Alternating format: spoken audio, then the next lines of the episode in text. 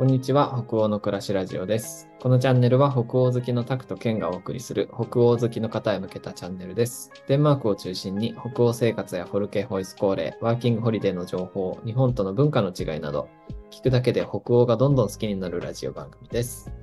よろしくお願いします。よろしくお願いします。はい、今日は140回目です。記念すべき、記念すべきでもないんだけど。記念すべき140回目。はい。引き続き、えっ、と、まなみさん来ていただいて、あの、DSDH ですね。フォルケホイスコーレの話などなど聞いていければと思ってます。改めましてよろしくお願いします。よろしくお願いします。ね、後半はど、どっからこう話していこうかなと思ってるんだけど、さっきあの、さっきというか前回の収録で、あの、ロゴデザインの話がすごいなんか印象的だったなと思っていて、なんか他にもこうフォルケでなんか面白かった授業であったりとか、授業外でも全然いいと思うんだけど、なんかこういうのし、こういう、この話シェアしたいなみたいなのってありますか？そうですね。えっと、学校が終わる3、4週間ぐらい前の授業で、うん。えっとその VK、ビジュアルコミュニケーション専攻なんですけど、その VK の先生が大の日本好きのデンマーク人の、ええなんか日本人が VK に5人ぐらいいたんですけど、5人もいるし、そのうちの1人が書道すごい得意な子だったので、みんなで書道やろうってなってうん書道をしたんですけど、なんかその時間がすごい楽しくて、みんな日本語を書道で書いてて、自分の名前とかどうやって書くのって聞いてくれたりとか、あとこの言葉を漢字で書きたいんだけど教えてくれるとかうん、なんか日本に興味を持ってくれてすごい嬉しかったです。わあ、そうなんだ。先生もなんか日本のお菓子とかなんか持ってきてくれて、えー、持ってるんだ、その人が。ちょうど日本に旅行に行った次の週とかだったので、おそのために多分いろいろ買ってきてくれたりしてて、曲もなんか日本のプレイリスト友達が作ってくれて、それを流したりとかすごい。すごい楽しかったです。めっちゃ、なんか、日本、日本っぽい感じだね。その BGM 入ってくるとさ。なんかちょっとテンポがいい曲とか流すと、これはなんか日本のパーティーソングなのとか友達が聞いてて、ああ。えちなみにどんなのを流してたんですか？なんかそのパーティーソングなのって聞いてきた曲は、3代目のあ JSOULBROTHERS のあ。流星って曲があるじゃないですか。だけど。なんかそれを、なんていうんですか、懐かしがって日本人たちでプレイリストに入れて流したら、なんかいいね、いいねってみんな言って、なんかちょっと横揺れしてくれたりとか、横揺らしてくれた。すごい楽しかったです。へーすごいね。なんか、全然聞いたことない曲だけど、日本の曲で踊れるみたいな、なんかすごい面白い。あと結構みんなシティポップ、日本のシティポップとか、あと藤井風とか知ってる子がいて、あ、そうなんだ。うん。僕もそういえば今、あのデンマークのホテルで藤井風流れてるのあえりましーた、え、すごいね。こう、あの、他の、なんて言うんだろう、他の海外でああの音楽とかの中に急にこう聞いてたら、なんか藤井風だみたいな、日本語だみたいな。へえ。なんかコペンハーゲンとか結構日本の曲 BGM 使ってる店多いのかもしれないです。えー、そうなんですね。家具屋さんとかでもなんか聞きました、一回。結構昔のなんか昭和の、その時は昭和のなんか、多分日本の曲。へえ、そうなんですね。ななんかシティポップはね、結構世界的に流行が来てますよね、日本のシティうん。その影響で有名になってる曲もあるのかもしれないですね。うん。なんか流れたら、ああ、これ知ってる知ってるみたいなうん感じで、結構おしゃれな子が言ってくれたりすると、なんかちょっと嬉しくなりました。ああ、なんか、あれだね、こう、デンマークのイケてるヤングはこれ聞いてんだぜ、みたいな。そうそうそう。日本トレンドだみたいな。うんうんうんうんうん。そっかでもなんかデザイン、あ、ごめんね。デザインの領域だとさ、デンマークって結構ジャポニズムの影響を受けたりとか、ああ、そうですね。いうので、日本の存在感っていうのはある程度あるのかなって思ったんだけど。結構大きいと思います。し、その VK の先生もその日本のファンだし、うん。VK の部屋に日本のデザインの本とかも結構置いてあったりとか、あと街歩いててもなんか、日本の雑貨屋さんうん。結構見かけたりとか、日本の名前のお店とか見かけたりとか、お寿司屋さんとかじゃなくて？なんか雑貨っていう名前の雑貨屋さんがあったりとか、ねえあとおはようっていう日本のなんか雑貨を取り扱ってるお店とかねを見かけたりしました。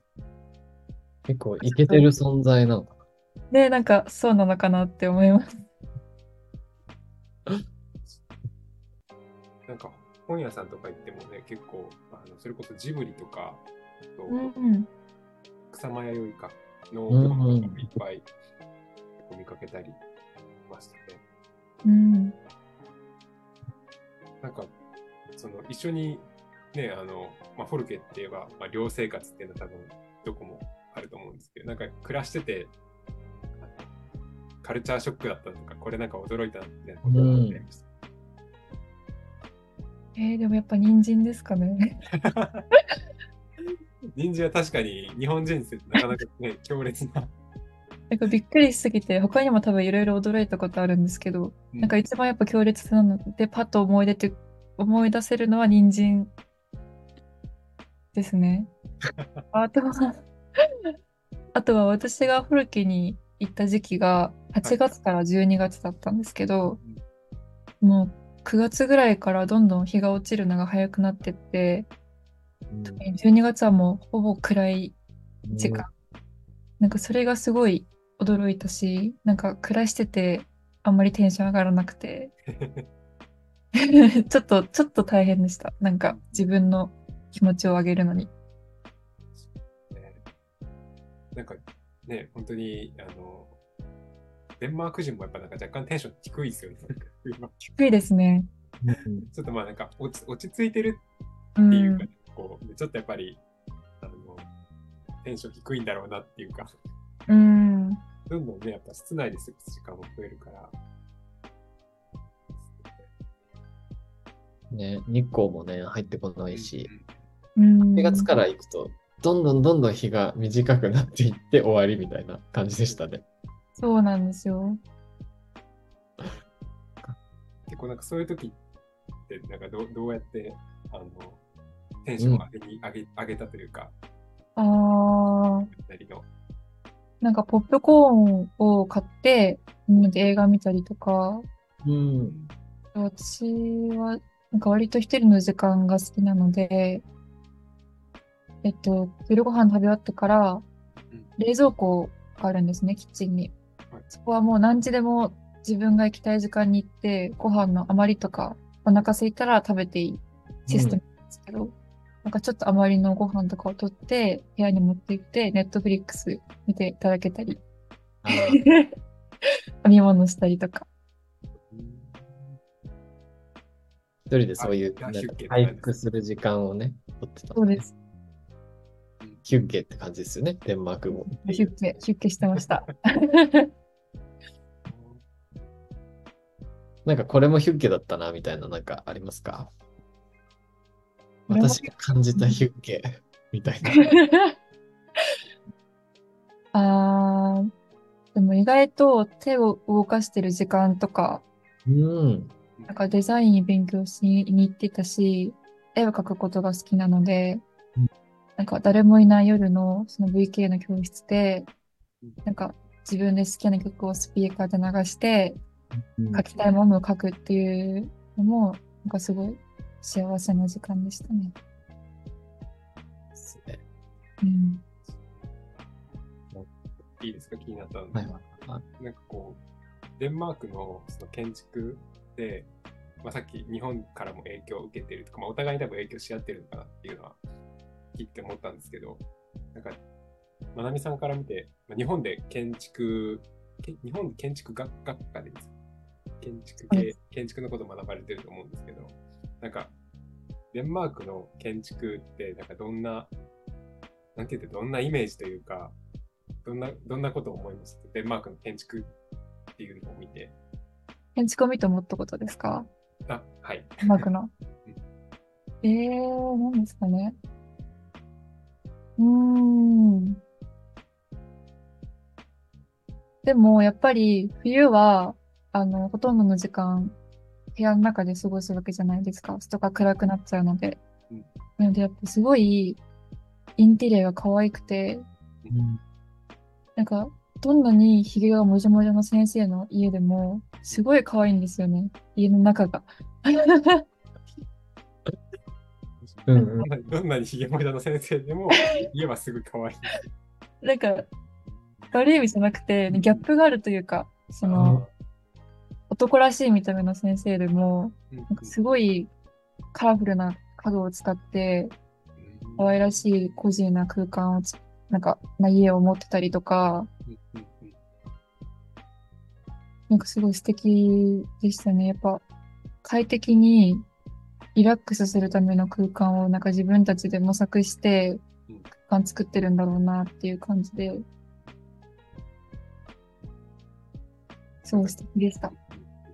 なんかデンマークの人たちなのな、なんか本当に僕もすごいあの何度かデンマークの友達の家に呼んでもらったことがあるから、すごいわかるんです。そのなんかコージーな空間。うん。なんかあれ、なんなんなんですかねっていうか、何があんなにこうコージーに感じさせるのかってなんかね、なんか、でも思ったんですけど、ライトの色とかですかね。なんか、うん日本より黄色みが強いっていうか、ちょっとあったかい系の、あと机に近かったり、照明が。うんうん吊るしてる高さがね。あ、そうなんですね。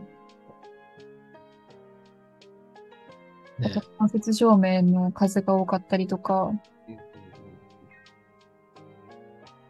うんうんうん。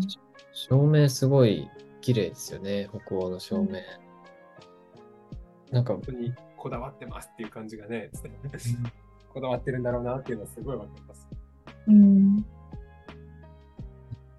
僕もなんか、デンマークで住んでた家に、このリビングのとこにこう、机があって、そこに低い照明があって、めっちゃ素敵だなと思って、うん。あの、日本に帰ってきてからも取り入れたりしてるんだけど、なんか結構その低い照明だと頭ぶつけたりする。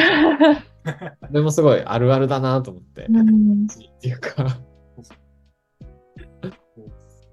なんか僕も今ちょっと思い出したのが、そういえば、あの、まあ僕フォルケ終わってからも、あの、何度かその自分の通ってた学校に足を運んだ時があったんですけど、あの、まあ、フォルケのね、学校もやっぱり結構コージーな空間というか、照明とかもちょっと暗めの、あの、うん。暖かい系の色のね、やつを使ってたんですけど、なんかある日、こうパッと行って、そこになんかこう、アジアからの、どこの国だったかちょっと忘れちゃったんですけど、まあアジアからの留学生が来てて、で、まあ、夜、こう、なんかみんなで集まって、なんか勉強してたんですよね、英語。英語かデンマーク語かなんかの。そしたらやっぱ、こう、夜のその暗い中で、その暖かめの、ちょっと薄暗い間接照明だと、ちょっとなんかこう、見えづらいじゃないですか、手元が。そしたら、そのなんかアジアの留学生の子が、お金出すから、ここに新しい明るい照明を買ってくれっていう。ええ 無駄だあのジョークだと思うんだけど、うんなんか、なんか、センクロだ、センクロ出すから、ここに、あの。そんなジョークもなんかこう、確かにこう、アジアの人から確かにこれは見づらい、見づらいというか、ね、その、ユッケな文化なのはわかるけど、ちょっと見づらいみたいな。ね、なんかリラックスする空間になりますもんね。なんか勉強したりする空間よりかは。本当に確かに。。うん私の部屋ももう暗かったので。ねなんかあんまり夜に勉強する習慣ないのかなってことをこうちょっと思いました。結構日中に勉強して、それこそ図書館とかで勉強して、もう夜はなんか自分の時間過ごすみたいなうんイ。メージですけど、なんかだからその夜にあんまりすごい手元が綺麗に映る必要ないのかなみたいなことはちょっと思いましたね。日中にやることやっちゃって、夜はもう家族とゆっくりみたいな。そうそう。なんかヒュッケな、ね、それこそ家族誰かと一緒に過ごす時間っていうふうにこうデンマークの人は思ってるのかななんて。うんそうかもですね。なんかそんな感じでこう、いろんな日本とデンマークの文化の違いみたいなのもいろいろあったかなと思うんですけど、なんかこう、まなみさんがこれデンマーク行ったことによって、こう、変わった価値観とか、なんかそういうのって思いついたりしますか？うーん、あ、でも、なんかいい意味で、みんな他人に興味ないんじゃないですかうん。なので、なんか日本にいたときは、なんか他人の目を気にしすぎてた。気がして自分が。デンマークに行って、みんなその、自分が困ってたら助けてくれるけど、なんかそこまで、なんていうんですかね、あの子は、なんていうんですかね、なんか気にしてない、本当に。うんうんうん。自分のことだけ考えてればいいんだなって思って、なんかちょっと生きやすくはなりました。うんちょっとうまく言えなくてね、申し訳ないんですけど。いやいやいや。なんか、その、あんまり気にしないというか、気にするっていう範囲が、こうちょっと違うっていうか、うん、なのかなと今聞いてました。そうです。うん。なんかこう日本みたいに、日本みたいにみんな同じじゃなくちゃいけないみたいなのは、やっぱデンマークの方が薄いのかなっていうのは、うん、過ごしてて感じたんですけど、なんかそうそういうところも影響してるんですか？そうですね。なんか、自分がやりたかったらやるみたいな。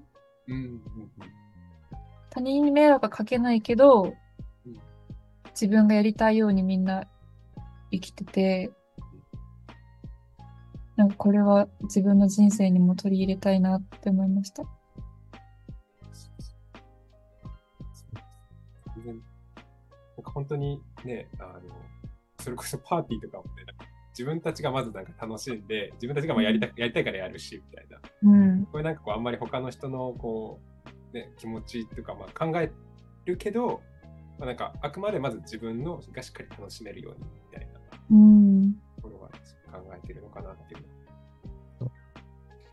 なんか、みんながパーティーやるから、パーティーやろうぜみたいになってたら行きたくなくてもさ、あ、じゃあ僕行きますみたいになっちゃうかもしんないけど、デンマークだと本当そういうの行きたくないならマジ来なくていいからねみたいなうん、考え方あるあるかもですよね。うん、なんか帰ってきて、日本でそういうなんか、ああ、今自分のことちゃんと考えられてるぞみたいな、そういうふうに行動できたこととかってありますか？帰ってきてからで。帰ってきて、この帰ってきて3日とかなので、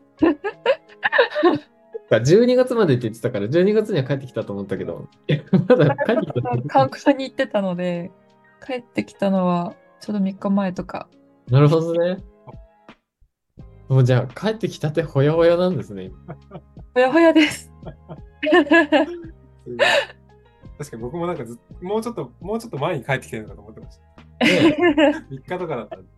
ありがとうございます。なんか時差ボケとかもね、まだ大変かもしれない。いえいえいえ、大丈夫です。あでも、直前までじゃあデンマークにいたかんですかね？はい、えっと、学校終わってから友達とコペンハーゲンに行ってて、2週間 ?1 週間ちょっといて、その後、マルメイに行って、ちょっと1週間ぐらい過ごして、日本に戻ってきました。じゃあ、年越しもしかしてデンマークですか？コペンに行きました。ああ、すごい。これは、ちょっと、どうでしたかあの、デンマークの年越しは？いや、でもちょっと楽しかったんですけど、はいなんか花火をあげるじゃないですか。愛ですね。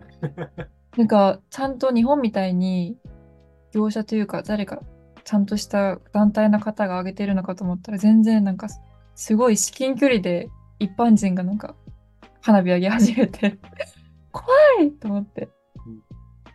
でもすごい迫力があって楽しかったです。海外の年越しパーティーだみたいなのは感じられて、新鮮でした。すすごいですよね。あの、デンマークの年越し本当にですよね。本当命の危険を感じるレベルだよね。本当に怖かったです。うん。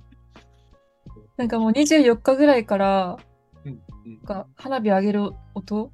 が聞こえてきてて、でも花火って初めわからなくてうん、なんか発砲音かと思ったんですよ。すごいね、ロケット花火みたいなやつ。そうなんかパーンって言うじゃないですかはい。誰か撃たれてるのかなと思って、なんか必死にツイッターとかで調べたんですけど出てこなくて、後々あれは花火の音だったっていう なんか判明して、まあ安心、安心だったんですけど。調べたのすごいね。いやー、めっちゃくちゃ花火上がるんですよね。デンマーク。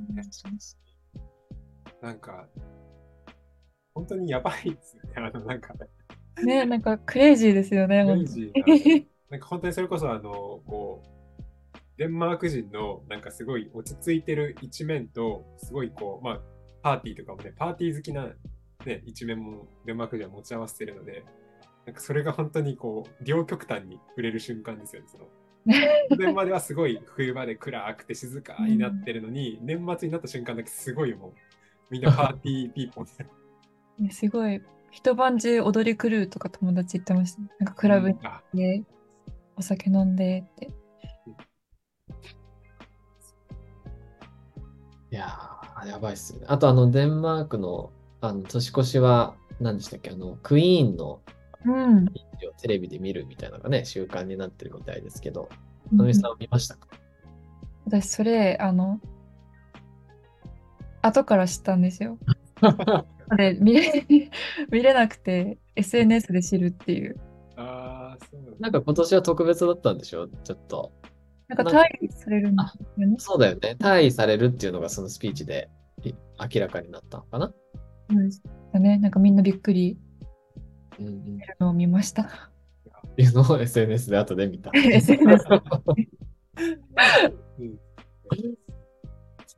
ちなみにね、コペンハーゲン、まあその観光ね、フォルケ終わってから2週間ぐらい観光されてたと思うんですけど、まあコペンハーゲンとマルメはい。行かれたっていうことで、なんかおすすめの観光スポットというか、ここ良かったなっていうか。うーん。あー、でも、ショッピングをほぼしていて、観光地には本当ど定番のところしか行ってないんですけど、うんえっと、マーメイド像うん。うん。ああ、後にアマリエンボウに行ったんですよ。はいはいはい。あそこで衛兵さんが、まあ、立って歩いて警備したんですけど、なんかその衛兵さんとそのお城をセットで見れたのがすごいなんか素敵だったなって思い出に残ってます。あの、あ真っ黒そうですいで、ベベレー帽じゃないわ。なんだなんて言うんだろう。長いやつ。あれなんか8キロぐらいらしいです。えー、そんな重いんですか？めちゃくちゃ重いらしいです、あの帽子。すげえ。なんかお昼の12時ぐらいに行くと、その衛兵さんの交代するところ見れるうんうん。らしいんですけど、まあ私は時間が合わなくて見れなかったんですけど、なんか次もし行く機会があったら、それを見たいなって思います。確かになんかあそこは本当にね、あの、マーメイド像もすごいすぐそばだす、すぐそばですから、ちょっとね、あ全然歩いていける、うん。ね、距離であって、なんかこう観光でデンマークのなんかこう主要な観光ポイントを抑えたいんだったら、あそこすごいいいですよね。はい。あと、チボリも、うんおクリスマスに行ったんですよ、チボリ。20、24、23か24に行ったんですけど、すっごい可愛くて、ーへークリスマス絞りいいんですね、やっぱり。いいです。すごい可愛いし、私そこでグロックっていうあのホットワイン飲んで、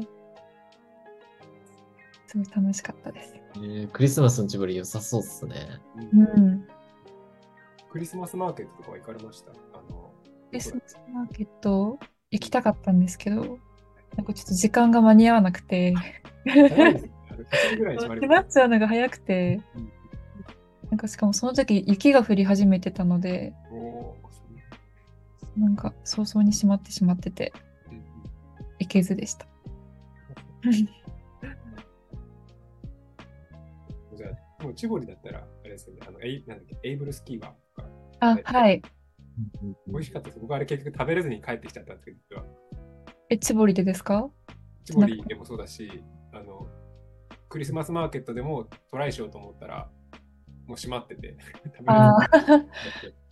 なんか私マーケットとかで食べてないんですけど、学校でなんか何回も何回もおやつが出てきて、へいっぱい食べれたんですけど、すごい美味しいです。ーそうエブいうじゃあ、スキーワってデンあれです。マークらしいやつも出してくれるんですか？ね、なんかあの、エブルスキーワって、たこ焼きみたいな見た目してる甘いお菓子ですよね。そうです。あの、たこ焼きみたいな機械で作るみたいで、うんうん、VK の日本好きな先生がそれでタコ、タコは入ってないけど、たこ焼きもどきを作ってくれて、食べさせてくれたりとか。僕もデンマーク行った時、エーブルスキーワ作るやつでたこ焼きパーティーとかしてましたね。やっぱりしますよね。日本食が恋しくなって。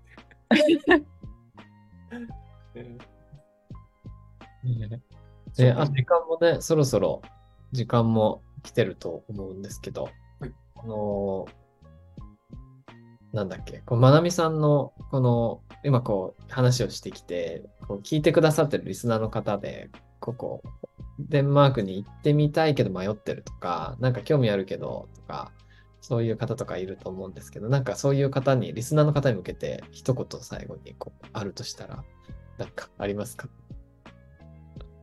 えー、すごい。えー、どうしよう。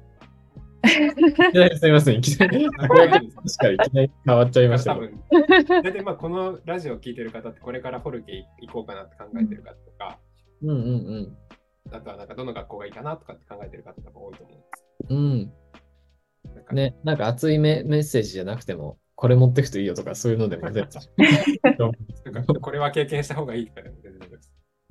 えー、じゃあもしうん DSDH に入学を考えてる方がいらっしゃったら、うんなんなんすごいあのーカナダとかアメリカとかに留学に行く費用よりもかなり安く行けるじゃないですか。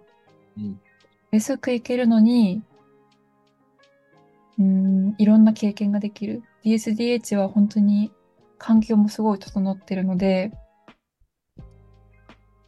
すごくお得だと思います。うん。